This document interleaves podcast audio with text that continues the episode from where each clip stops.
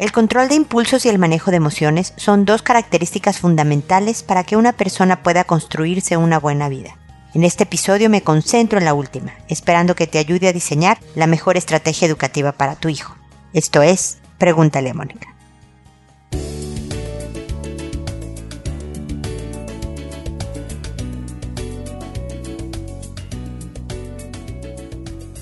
Bienvenidos amigos una vez más a Pregúntale a Mónica, soy Mónica Bulnes de Lara. Como siempre feliz de encontrarme con ustedes en este espacio que le dice adiós al otoño y le da la bienvenida al invierno. Para los que me oyen en otro hemisferio, le da la despedida a la primavera y empieza el maravilloso verano. Así que todos a disfrutar nuestras respectivas estaciones. Mientras que yo les comento un poco acerca del manejo de emociones. Se ha dicho que la inteligencia emocional es la principal inteligencia para crearse un buen futuro, para tener éxito en la vida, no la intelectual. Es importante, desde luego, tener cierta preparación académica y, e cultural, pero el saberte manejar en la vida las relaciones interpersonales, poder mantener una relación de pareja estable, tener amigos y de muchos años y crear nuevos y llevar un buen ambiente en el trabajo, todo esto es lo que hace un buen manejo de emociones. Y el proceso empieza desde la primera infancia.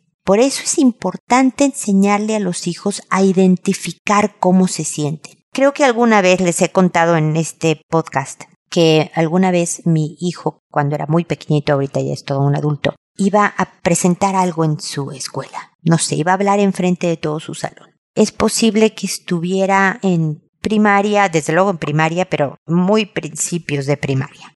Tendría que ocho, nueve años, tal vez. Y me dijo, me siento así. Y su así era hacer dos puños en sus manos, ¿no? Y se puso así y como que temblaba, como que apretaba y temblaba. Y me acuerdo que debe de haber sido más pequeño por lo que estamos conversando ahora, ¿no? Que le dije, esto se llama, eso que sientes, se llama estar nervioso, ¿no? Entonces, el irle poniendo nombre a cómo se, se siente tu hijo en un momento determinado le ayuda a aprender a identificar. Para después, en toda esta estrategia educativa que tú estás en el día a día educando a tus hijos, le vas enseñando no solo a saber que está, por ejemplo, enojado o triste o muy feliz, sino cómo manejar esas emociones van ligadas al control de impulsos. Si estás enojado no puedes patear a la mascota o a tu hermanito, no a un compañero de clases. Si estás triste, tienes que hacer algo al respecto para no hundirte en una depresión, ¿no? Entonces, también gracias a las, a las reglas de la casa, por ejemplo, a la estructura de la casa en donde ayudas a hacer quehaceres entre todos como un equipo,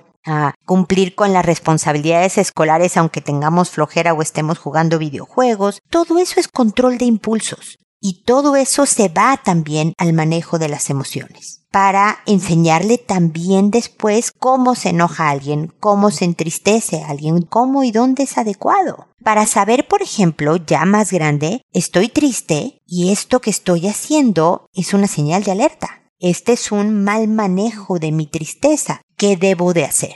Entonces todo esto empieza con muchas actividades como me están escuchando. En la casa, en el día a día, en las conversaciones, en la práctica, en enseñarle también nosotros cómo hacemos con nuestras emociones. Y si me equivoqué y manejé mal una emoción y luego lo entendí, me acerco con mi hijo y me, ¿te acuerdas que el otro día yo, eh, pues, no, me equivoqué? Así pasa en la vida, a veces hasta cuando eres grande puedes hacerlo mal, pero ya me di cuenta y te lo quería contar para que sepas que estas cosas pasan y así lo solucioné y así lo manejé y demás. ¿Se fijan cómo es un proceso de vida? Entonces no pierdan la oportunidad de ayudarle a sus hijos a identificar las emociones, a aprender a controlar sus impulsos, a aprender a manejarlas bien, de manera que de verdad pueda tener éxito éxito entendiéndose como una vida feliz, la que él quiera tener, pero con paz interior sabiendo que puede construirse buenas relaciones interpersonales en el ámbito que sea.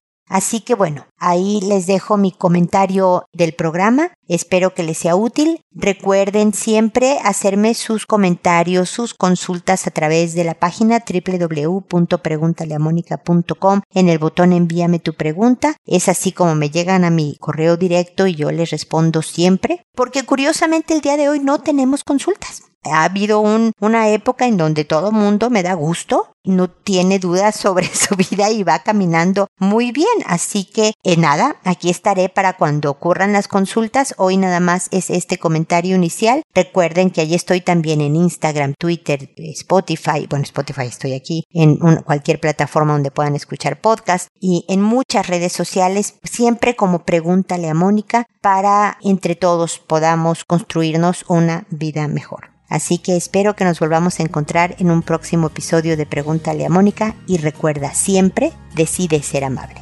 Hasta pronto.